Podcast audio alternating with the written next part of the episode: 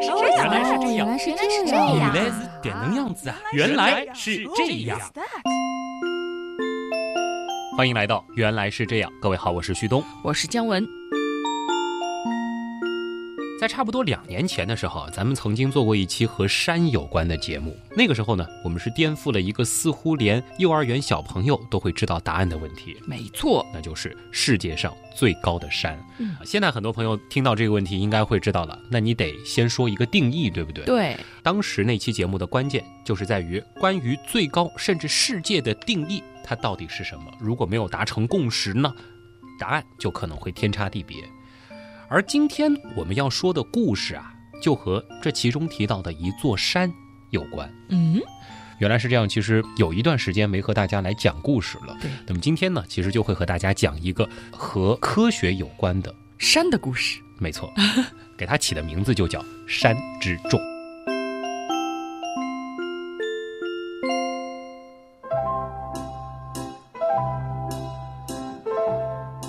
如果说提到欧洲的漫画，你会想到哪些呢？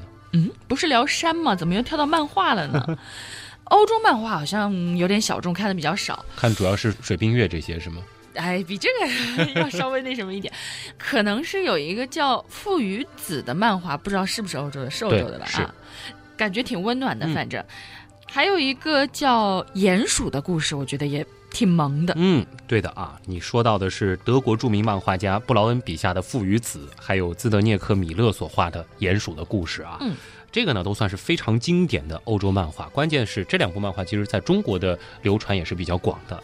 我还想说一部啊，我相信很多朋友也应该看过，就是我小时候非常喜欢的《丁丁历险记》，作者是比利时著名的漫画家埃尔热。《丁丁历险记》呀，旭东老师果然是一个上了年纪的人呐、再上了年纪，其实也不能和丁丁比啊。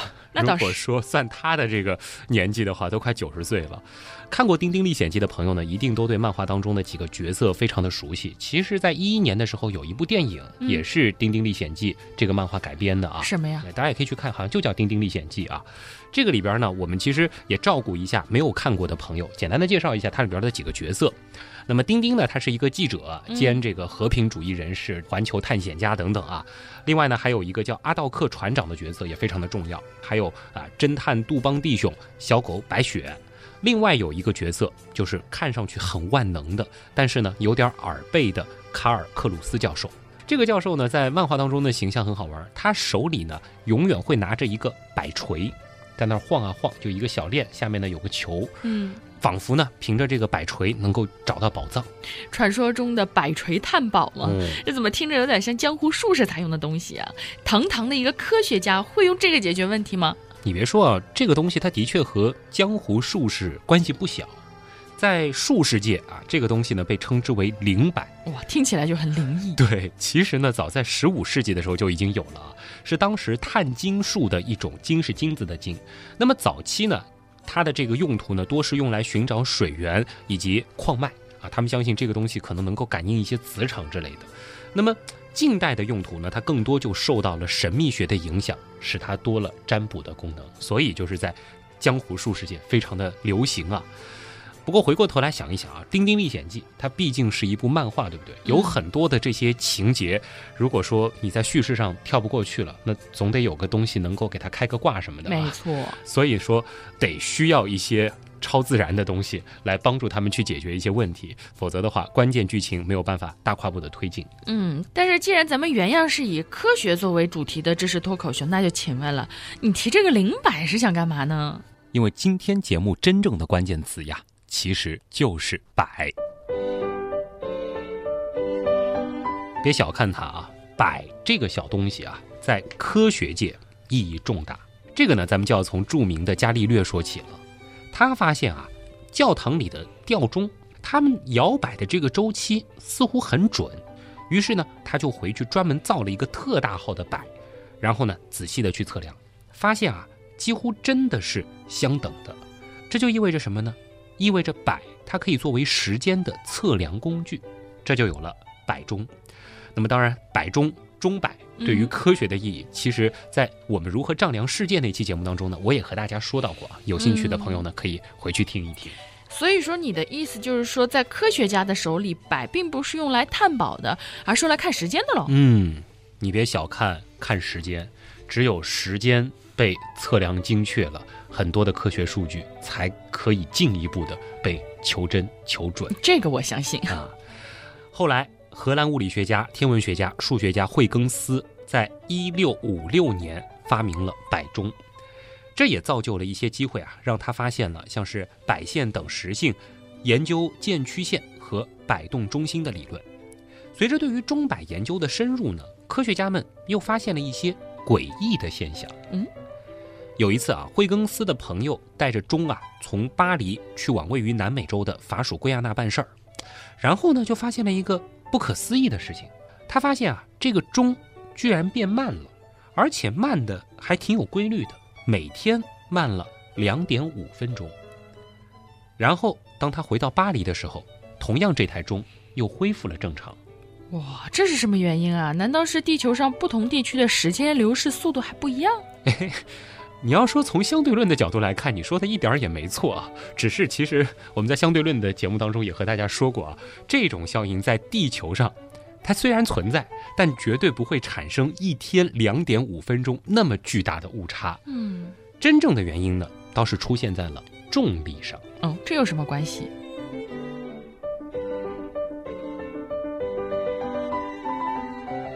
我们都知道摆的原理，它是和重力有关的。周期不同呢，那就说明两地的重力不同。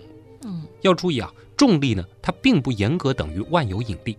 万有引力的很小一部分呢，用来抵消离心惯性力，或者说用来充当向心力。剩下的一大部分呢是重力。这个知识点呢非常的重要。离心惯性力正比于做圆周引动的半径。那在高纬度地区做圆周运动的半径小，那么在极点处呢，离心惯性力就为零。所以呢，低纬度区重力加速度小，而高纬度区它的重力加速度就会更大一些。嗯，那我记得你在那个世界最高的山那期的时候说过，地球是两极扁、赤道凸的椭球。虽然感觉上赤道地区的朋友脚下的土地好像距离地心更厚一些，但是没想到因为地球自转的离心力对万有引力的抵消，反而那里会更轻一些啊。想减肥的朋友可以到那儿去，是吗？啊，能减得更快吗？啊，当然这个轻咱们得打个引号啊。举个更直观的例子吧，就是火箭发射场的选址。嗯。其中一个非常非常重要的因素就是纬度，所以你们想，美国的火箭发射场，它最重要的基地就是位于佛罗里达州的卡纳维拉尔角，这是一个对于美国来说非常偏南的、比较靠近赤道的位置。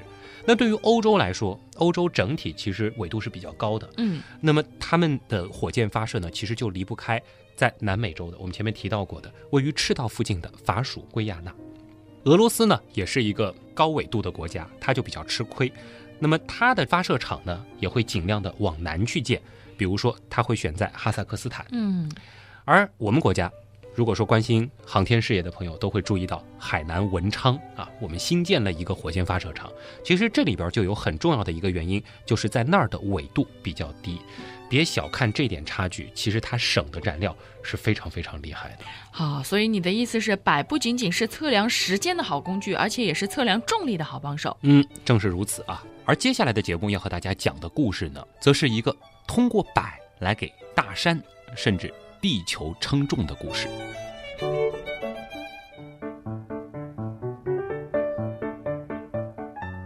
姜文，你还记不记得，就是物理老师曾经在课堂上会拿出一个小东西，特别好玩，上面有五个挨着的摆球。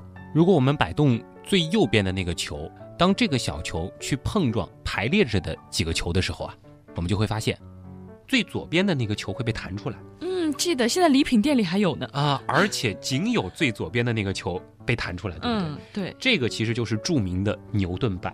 它其实还有一个寓意，就是永不停摆的球，在恋人看来象征着永恒之爱。哎呦，西多老师是不是被你喜欢的女生送过牛顿摆呀？并没有好吗？我倒是希望有人送的。哎，你别说，要是真有人送这个给我，我倒觉得还挺对我胃口的啊。好吧，如果呃有对西东老师有想法的，懂了。哎，你别说，节目更新的时候是幺幺幺幺是吧？哎，你不觉得这个日子，如果咱们给它附加个含义的话，是不是有点像牛顿摆啊？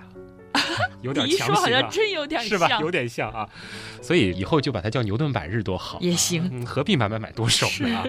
言归正传啊，那么虽然这个东西啊叫牛顿摆，但它其实并不是牛顿先生所发明的。这个和牛顿生活的年代差远了，嗯是后人一直到一九六零年才发明出来的。我去，这个是个高明的营销手段呀！放上牛顿的名字，感觉听起来立马就高大上了。像旭东这样的技术宅，肯定是愿意掏腰包的，是不是？嗯，不过这样强行冠名，确定不侵权吗？不过要说这个牛顿摆和牛顿没关系呢，那也是不对的啊。就是说，牛顿摆呢，它是形象地展示了牛顿提出的动量守恒定律。用他的名字来命名这种演示装置呢，其实算是一种致敬啊。毕竟这不是以礼品店为主的，它最早还是一个物理的演示教具啊。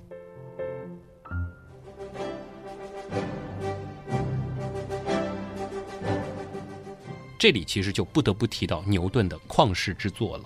自然哲学的数学原理，对不对？嗯这个我知道，不光听过，我还看过呢。我的天哪，请问这是哪个平行时空里的？原来是这样，你什么时候变那么大神了？所以你还确定你是谁吗？还没走出上期的节目啊！开个玩笑，其实也就是碰巧翻过几页，然后我发现我完全看不懂。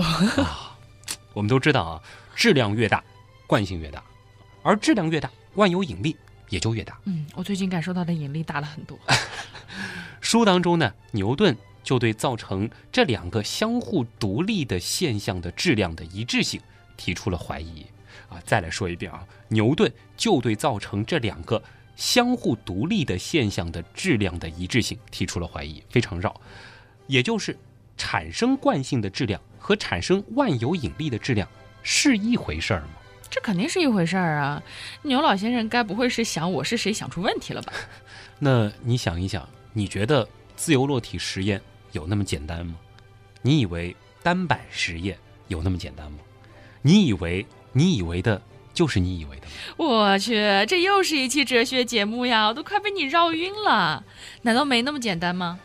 其实呢，正是从看似简单的自由落体实验和单摆实验当中啊，爱因斯坦他就窥见了宇宙的奥秘，提出了前无古人的广义相对论。嗯，这个之前的节目有说过，有兴趣的朋友可以回听。嗯，今天这一期就是疯狂的安利之前的节目啊。对呀、那话说回来啊，牛顿呢，他其实是一个严谨的科学家，他的万有引力公式是基于开普勒行星三大定律的。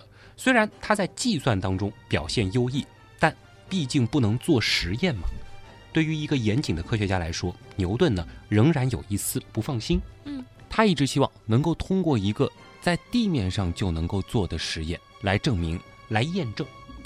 他在他的著作当中记录了他的想法，说啊，在对称的引力场当中，摆在静止的时候会垂直向下。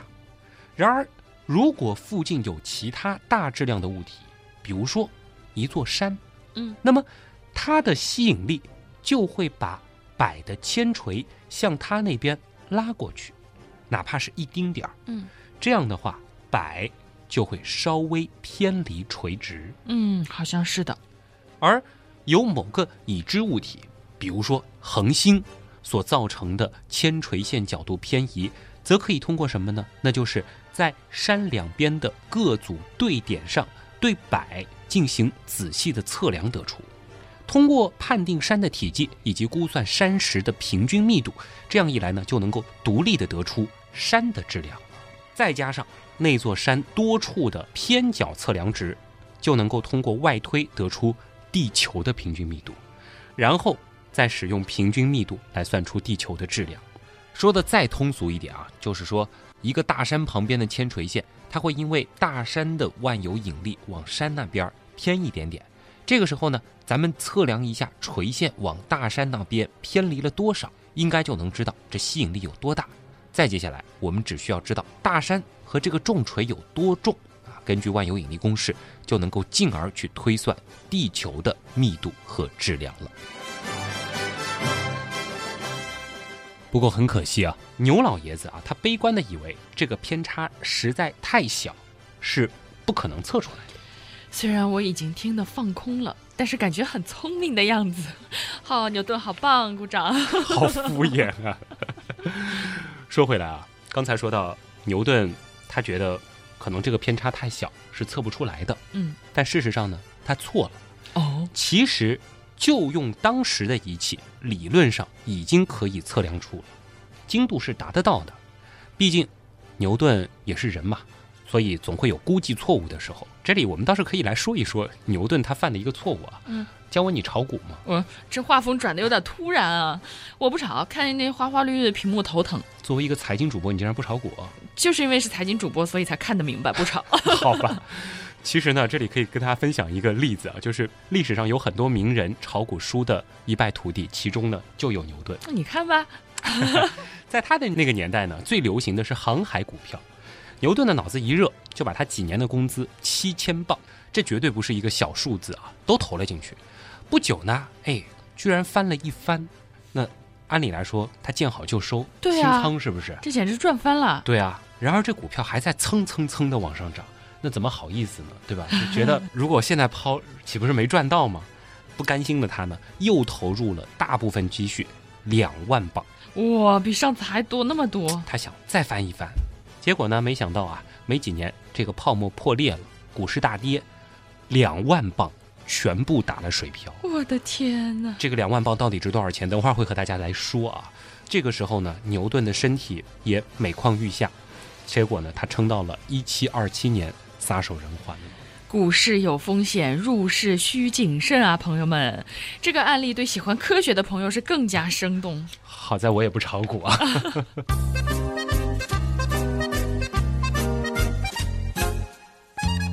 那牛顿先生就这样离开了，他也没有办法继续去验证他的这个万有引力。那么这个实验的重任呢，就落到了后人身上。到了一七三八年，这已经是牛顿先生去世十一年之后了啊。嗯，第一个吃螃蟹的人勇敢的站了出来，他们呢就是法国的天文学家皮埃尔·伯格和夏尔玛丽·德拉孔达米娜。皮埃尔·伯格呢是法国著名的科学家，他呢是精通水文地质和测绘，同时呢他也是造船工程学之父。他们在南美考察期间啊，就突发奇想，决定帮牛老先生完成他的心愿。那么经过一番寻找呢，他们就找到了一座山——厄瓜多尔的青博拉索山。青博拉索山，这个好像就是刚开始提到的那座那座山吗？对，世界上最高的山当中，我们提到过，它也算是一种定义下的世界上最高的山。嗯啊，记性还是不错的啊。帮大家回忆一下，这是一座圆锥形的死火山啊，它位于厄瓜多尔首都基多的西南，这里呢是地球上最厚的地方。怎么说呢？就是说，从地心到山峰峰顶呢，它达到了六千三百八十四千米，很厚。记住啊，是千米啊。那么主峰钦博拉索峰呢，它的海拔其实也很高，有六千三百一十米，这是厄瓜多尔的最高峰。那么我们其实曾经和大家说过，它也是距离地心最远的地方。嗯，又要安利了，感兴趣的朋友别忘了听完这期之后出门左转去回听哦。嗯，估计这期播完之后，世界上最高的山那期 要要多点击量会高很多。啊。对 那选这座山是因为你刚刚说的这个原因吗？啊，就是它离地心最远。嗯听上去好像很像是一个原因啊，但更主要的原因在于什么呢？在于这座山它的形状很特别，什么形状？它几乎就是一个圆锥形。这是一座死火山，嗯火山通常都有这样的一个形状，而青博拉索山呢，其实它真的就像是一个挺完美的圆锥形。另外，它因为是一座火山，所以呢，它几乎是拔地而起的。这座山的周围啊是平坦的平原，就好比就像是在桌面上放了一个圆锥体，是不是？像圆锥形的山体呢，其实就非常有利于来测出山的体积，因为山奇形怪状的，其实你是很难去测量它的精确体积的。而与此同时呢，广阔的平原和规整的山体，就使得这里成为了世界上最理想的验证万有引力的场所。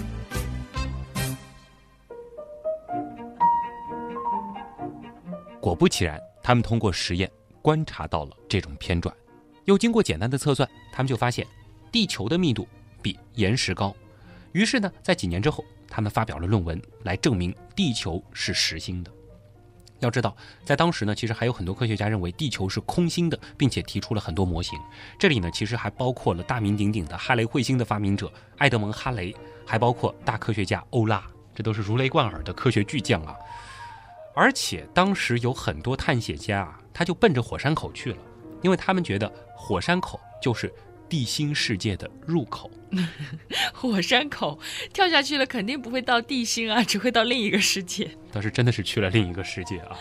其实大家别觉得好笑啊，当时地球是空心的这个学说还是一个非常主流的说法，而且相信这一理论的还有大名鼎鼎的儒勒·凡尔纳。嗯，凡尔纳的科幻小说，相信也是很多朋友的启蒙科幻读物啊。他的著名小说《地心游记》也是基于这样的一种观点。哦，《地心游记》的书我倒是没看过，不过电影我看过，还是挺可怕的。嗯，另外呢，其实还有人就奔着两极去了。两极有一种很有意思的光，极光，很漂亮，对吧？嗯，当时呢，他们搞不清楚是因为太阳风和地球的这个磁场产生的，他们呢觉得是 内部世界露出来的光，听起来也很有道理。很像是不是啊？结果呢，探险家们还阴差阳错的发现了南极大陆。嗯，这又是题外话了。是的啊。回到刚才故事的主线，又过了几十年，到了一七七二年，英国世袭皇家天文学家内维尔·马斯基林就提出啊，这种试验呢应该要多来几次，精确测量才行。科学嘛，总是要严谨的。而且呢，这个实验还有一个额外的好处，我们前面提到过，钟摆的这个偏角大小，它取决于地球与山的相对密度和体积。所以，如果我们可以确定某座山的密度，那么这个实验结果它就能够确定地球的密度。如果能够知道了地球的密度，当时的科学家们呢就可以估计出太阳系内各大天体的密度近似值了。这些天体呢就包括了其他行星、它们的卫星和太阳本身。要知道，在这个之前，科学家们只能知道它们之间的相对比值，而并不知道这些天体到底有多重。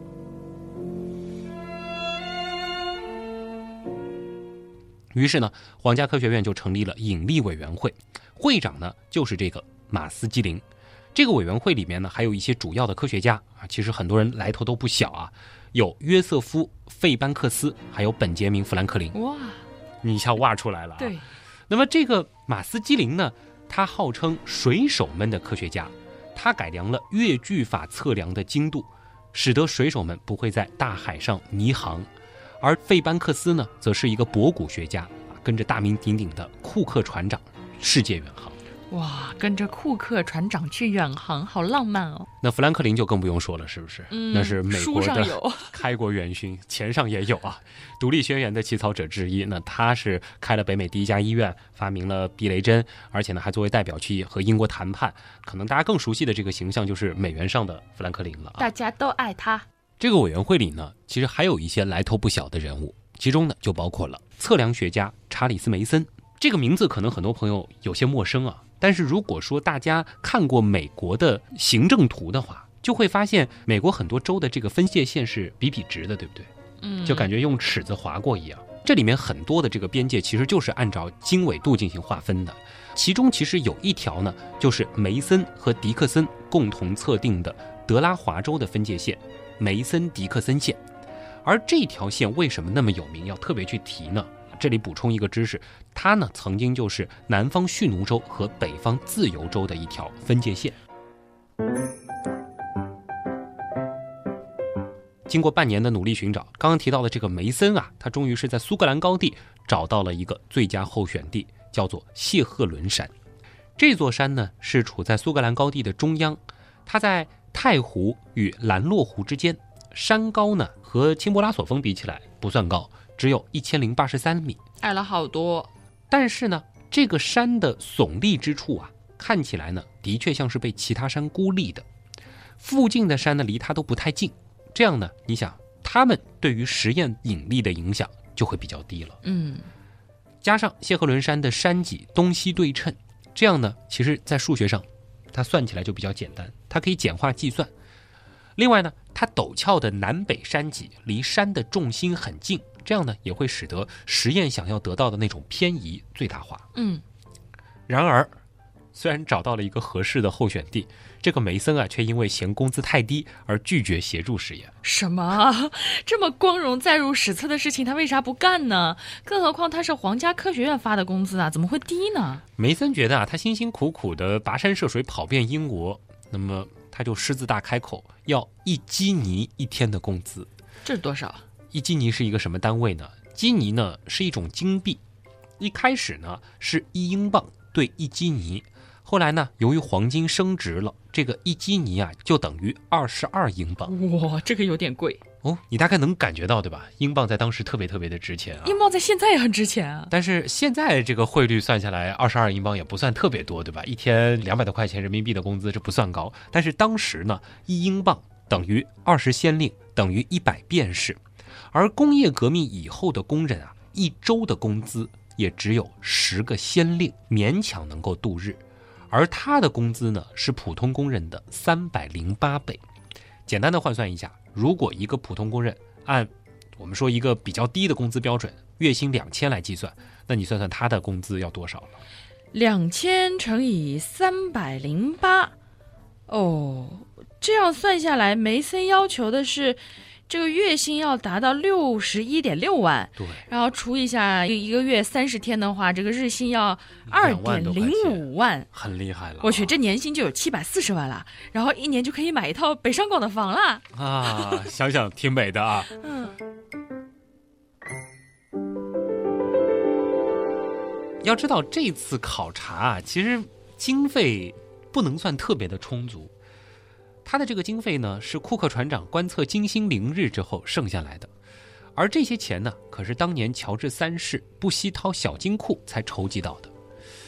那自然就没有办法继续请梅森来干了，他的这个要求实在是太高了啊，太贵了，梅森干不了，但必须也有人得继续啊。于是呢，这个任务呢就落在了马斯基林的手中，因此呢，他被暂时批准卸下皇家天文学家的职务。为了继续执行这次任务呢，他有两名副手，数学家兼测量学家查理斯·赫顿和任职于皇家格林尼治天文台的数学家鲁宾·巴罗。三个科学家呢，就带着一对万年龙套劳工，当时离不开劳工的帮忙，嗯，背着精良的仪器出发了。那这次总没问题了吧？嗯，为了这项实验呢，团队啊就在这座山的南北路各兴建了一座观测站。还兴建了一座简陋的小屋，作为装备储存和科学家的住宿之用。马斯基林呢，他先要测量的是铅垂线到底偏离了多少，但其实啊，这个背后呢，就涉及到了铅垂线的定位和偏离角度的测量。那个时候的科学家可没有 GPS，要定位的话，只能用非常原始的方法，那就是通过星星。为了定位铅垂线的具体位置，马斯基林呢，要分别在南北坡上对上百颗星星进行三百次以上的观测。而且要知道，观测当中的星星，它们的位置还会出现各种变化，比如说什么进动啊、光行差、张动等等，其实都会影响到观测。甚至呢，连地球表面的弯曲都得考虑进去。更不必提的就是英国的天气，多雾多雨，其实也会造成很多的困难。这样啊，就已经花费了近一年半的时间。不过好在，最终呢，测量是得到了一个结果。马斯基林宣布，南北两地的铅垂偏角和为十一点六秒。别小看这个数字，以当时的测量，这已经是非常了不起的成就了。嗯。那么马斯基林呢，很高兴啊，就把他的这个初步结果发表在了1775年的《自然科学汇报》上。嗯，对了，这个《自然科学汇报》是什么呀？在当时影响有多大？《自然科学汇报》呢，是由英国皇家科学院出版的世界上历史最悠久的科学杂志。从一六六五年创刊以来，一直到现在都没有停过，是世界老牌科学刊物的代表。到现在吗？对，非常厉害的。这个有点厉害了。对。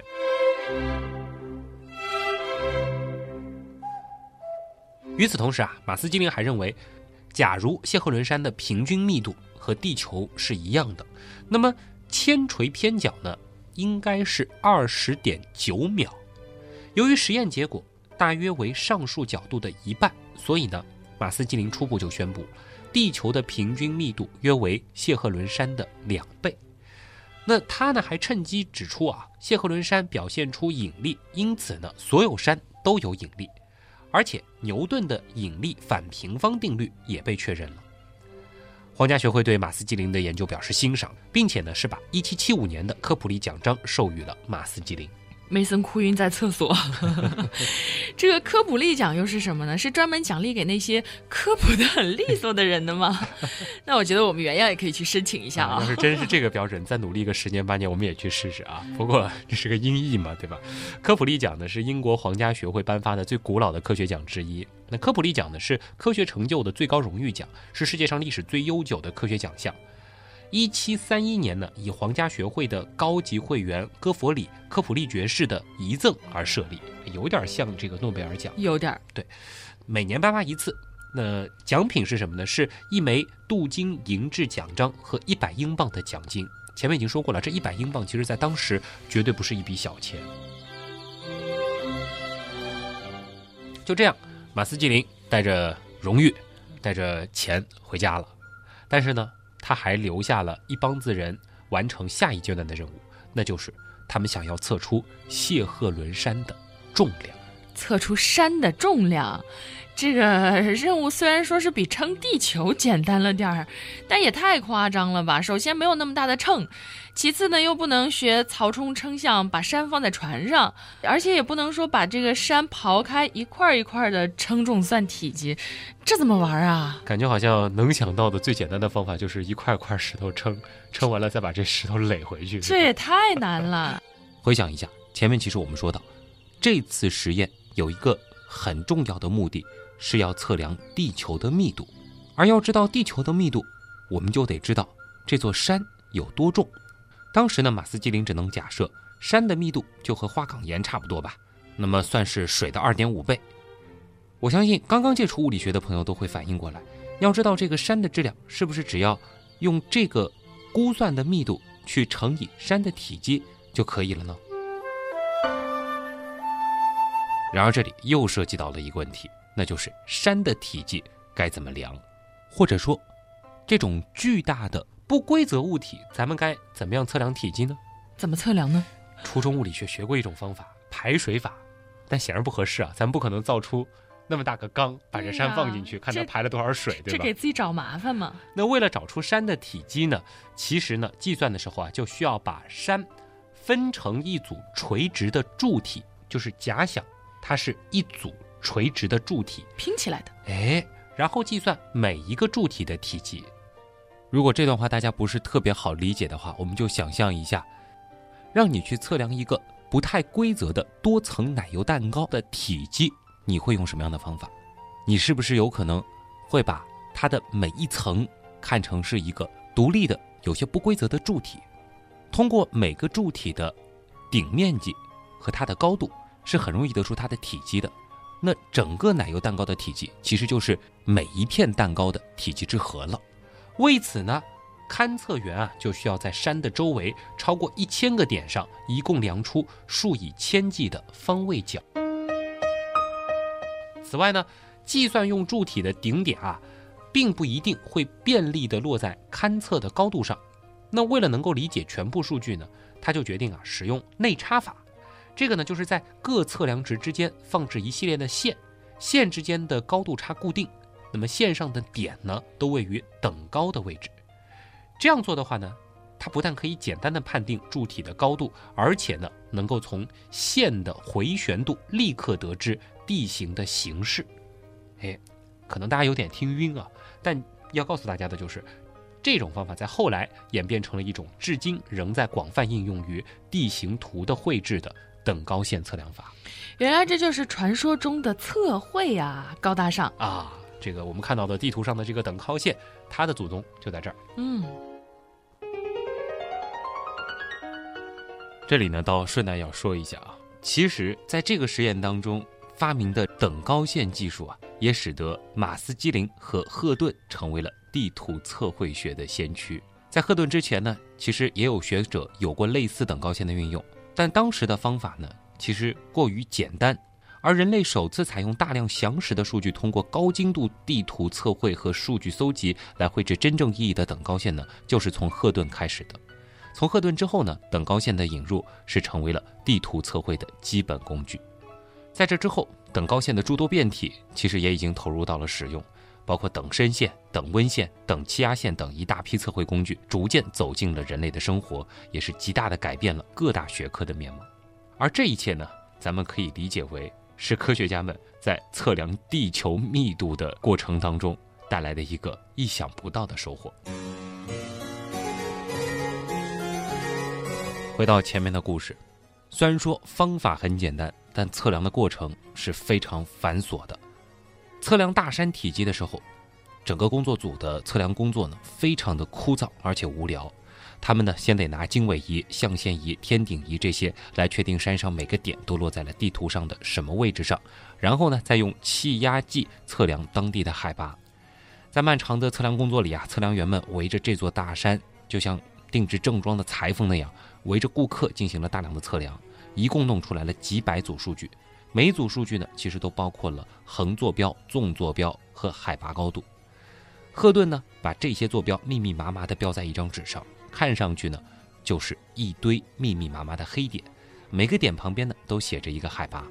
也就是从这些看上去乱乱的数据里啊，赫顿发现，只需要把海拔高度相等的点连在一起，那么。这座山的整体形状不就超级清晰了吗？没错，这个就是我们前面提到的等高线，它的发明。最终呢，经过长达三年半的勘测和计算，虽然说这个方法很聪明，但其实它也是费时费力、嗯，费财的啊。赫顿在一七七八年向皇家学会提交了一份长达百页的报告论文，假设地球与谢赫伦山的平均密度一致，他发现地球对铅锤的吸引力。比在南北观测站所得的引力和要大九千九百三十三倍。哇！在考虑过纬度对地球引力的影响后，实际的摆偏角十一点六秒对应的比值为一万七千八百零四比一。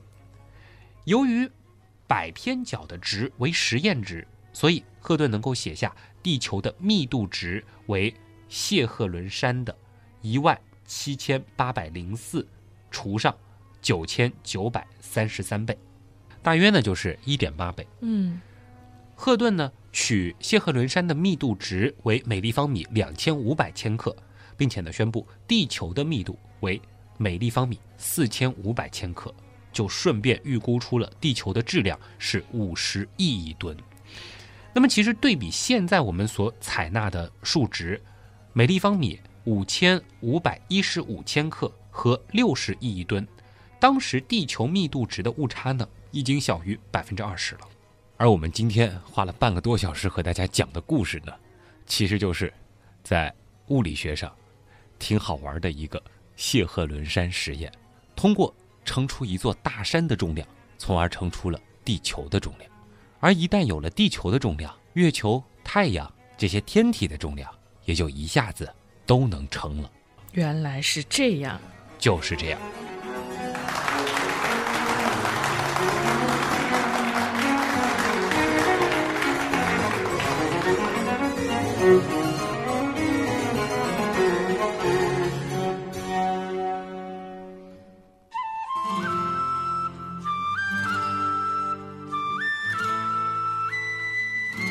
嗯，这期节目的名字叫《山之重》啊。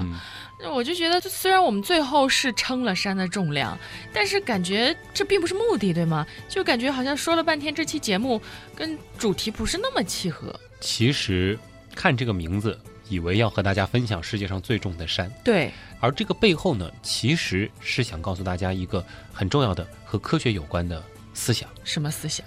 那就是科学是要经过实验去验证的。实践是检验真理的。唯一标准，你其实说的是还是很对的，尤其是对于科学来说，因为科学它一定是需要严谨的，再伟大的理论也是需要实验去证实的。嗯，其实今天和大家讲的这个故事，我不知道大家有没有联想到，在今年发生的非常重要的一个和科学有关的实验啊，那个 引力波。对，其实今天讲的这个故事就有一点像是基于牛顿的这个万有引力理论的。引力波，嗯，一个古代版的，哎，也是，就是说提出了一个伟大的理论。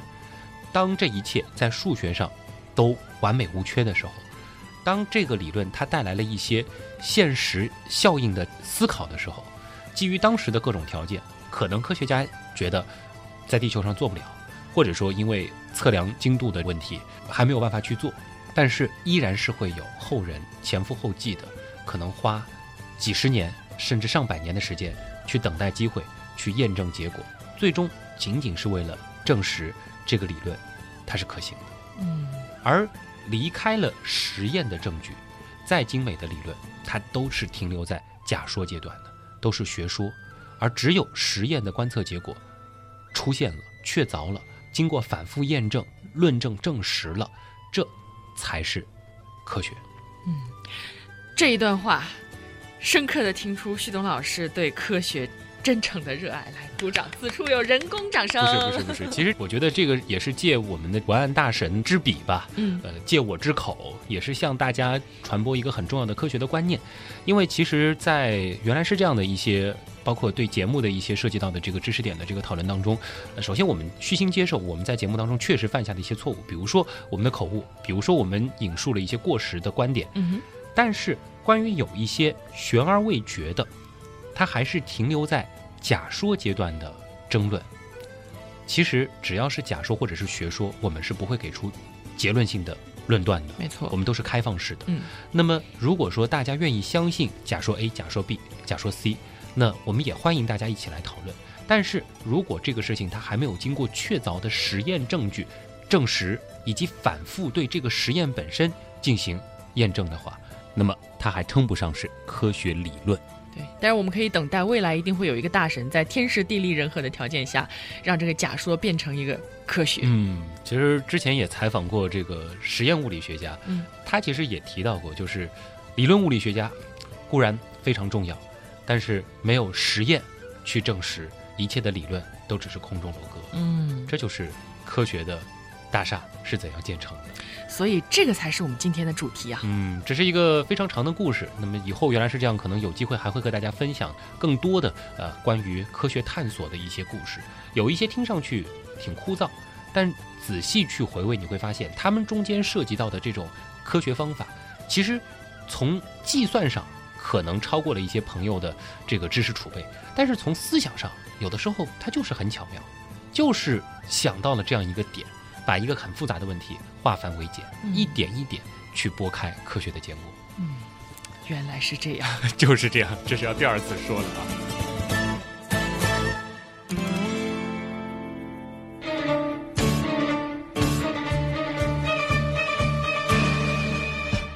好了，那么今天再次感谢一下我们的文案作者皮卡叔啊，嗯感觉得出来应该是一位对科学史关注颇深的大神。我还感觉得出来，他还会再一次，这算投稿嘛？再一次提交文案的。对，这当时就 就挖了这样子的一个坑啊。这个倒是一期我觉得特别好玩的，介于文科和理科之间的，还是偏理科吧。偏理？你觉得？嗯我倒是觉得偏文了一点。反正不知道这样的形式大家喜不喜欢啊？如果喜欢的话，其实我们也会不定期的和大家分享一些这样的科学故事。其实最早的就是我们如何丈量世界嗯，那一期，也是比较偏科学史的和科学有关的内容。那么今天的原来是这样，到这儿倒是真的要和大家说再见了啊！老规矩，我们用最快的速度和大家安利一下几个互动平台。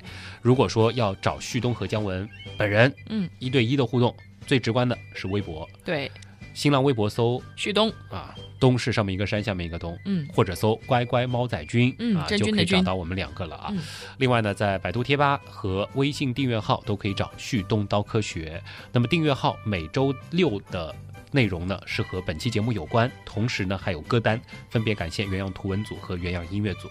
最后呢，也欢迎大家加入我们的 QQ 群，这个呢是可以和我们直接互动啊。嗯，还有很多小伙伴。对，那么我也会不定期的以语音的方式在群里面冒泡，大家也甚至可以跟我对话啊嗯，这个也是一个比较好的互动的方式。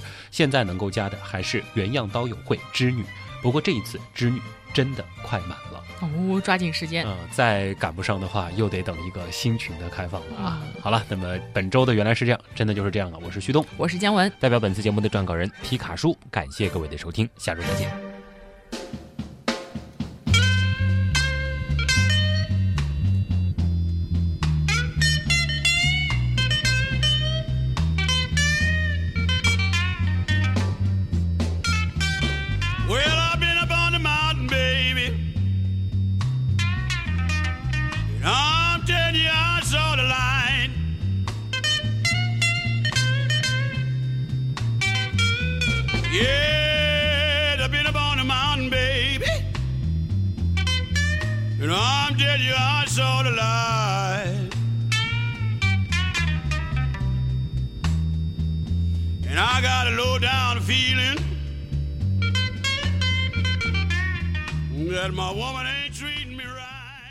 七千磅，这绝对不是一个小瘦数，这绝对不是一个小瘦数，小瘦数，小瘦数。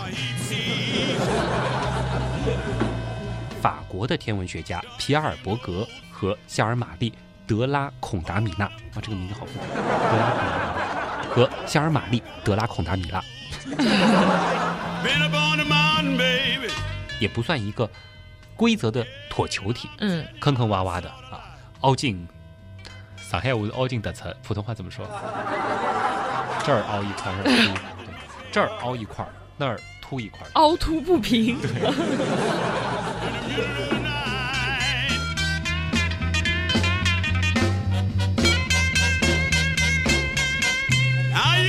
shagging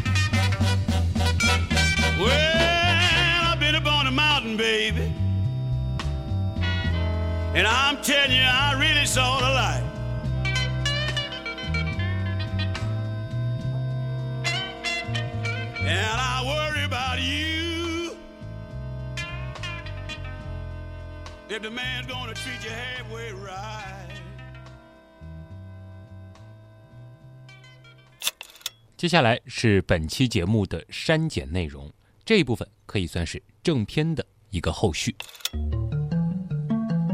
话说回来，那这个以后肯定还会有很多人不断的通过改良测算方式，进一步的去精确数据吧？对，其实刚才我们在节目当中也提到，就是说当时得出的这个数据，现在看来其实已经挺精确了。这个误差虽然挺大，但好歹不是特别离谱，对吧？嗯。那么再后来呢，约翰普莱费尔。就在一八一一年，对谢赫伦山进行了第二次勘测，提出地球的密度值应该是在四千五百六十到四千八百七十千克每立方米之间。那么，亨利·詹姆斯呢，在一八五六年又重做了谢赫伦实验，而实验地呢，则改在了爱丁堡中央的亚瑟王宝座峰。他把测量范围呢扩大至半径二十一千米，就得出了地球密度数值为每立方米五千三百千克。这个就越来越接近于我们现在测得的这个密度值了。那么到了二零零五年，又进行过一次实验。你想，这已经是几百年后了啊。对。那和一七七四年的实验呢有一点不同，这个实验呢是不再测量天顶的当地观测差，而是测量摆在谢赫伦山上及山下时的周期差。实验呢能够非常准确地测量到这一点，这也是有赖于测量技术的不断进步，这些实验仪器的精度它不断的提升。而摆的周期呢，则是 g 的函数，g 呢是当地的重力加速度。虽然摆在海拔高时速度会较慢，但是山的质量呢会使得这个差减少。那么这项实验得到的地球的平均密度值呢是七千五百正负一千九百千克每立方米。如果说用现代的方法来重新研究地球物理数据，就可以顾及到1774年实验队伍所未能考虑的因素。由于有了直径120公里的数字地面模型，所以对谢赫伦山的地质知识呢也被大幅改进。再加上电脑带来的好处，2007年的一份报告得出地球的平均密度值是5480正负250千克每立方米。最后还想和大家说的是。在谢赫伦实验后的第二十四年，也就是一七九八年，有一位科学家算出的数据和现代数据误差仅仅只有百分之一点二，这就使得我们今天提到的谢赫伦山实验，虽然过程是费时费钱又费力，可是它的实验结果对人类的影响，倒并没有想象中的那么大，因为毕竟它误差了接近百分之二十，而它的后辈。其实却用了一个非常简单的方法，完成了对地球密度的测量，而且非常的精确。这位科学家又是谁？他又用了什么样的方法呢？这个有机会再和大家说了。居然在最后挖坑，这个是作者帮我挖的坑啊。呃，其实这是算地球密度的一种方法，但其实还有其他很多种方法。